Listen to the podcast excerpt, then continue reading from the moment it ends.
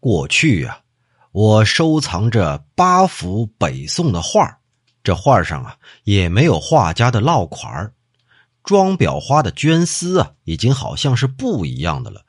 这笔墨沉郁、工整细密之中，还暗含着一种庄严浑厚的气息。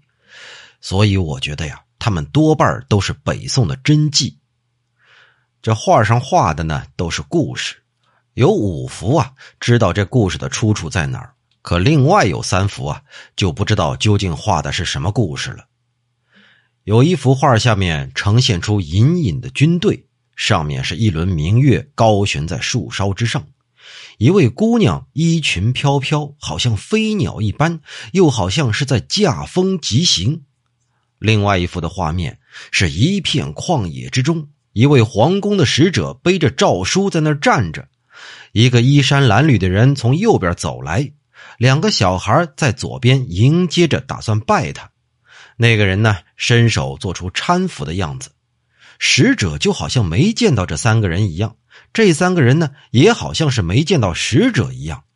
另外还有一幅，画的是一座富丽堂皇的建筑，阶梯之下摆着五坛酒。左边有几个美女，都是浓妆艳抹，就好像富贵人家的姬妾一般。左边有丫鬟老妈子，或是拉着，或是抱着小孩他们都在那儿恭恭敬敬的站立着。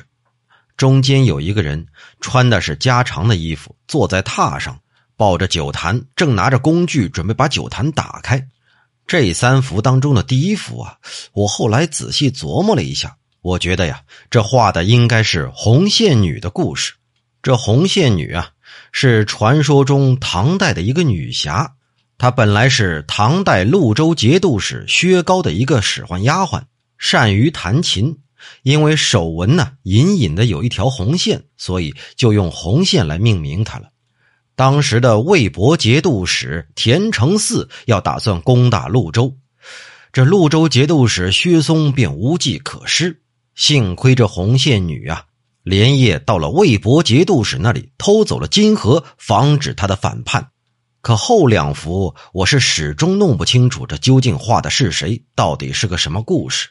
哎，权且呀，把他们记录下来，说不定啊，就有懂行的。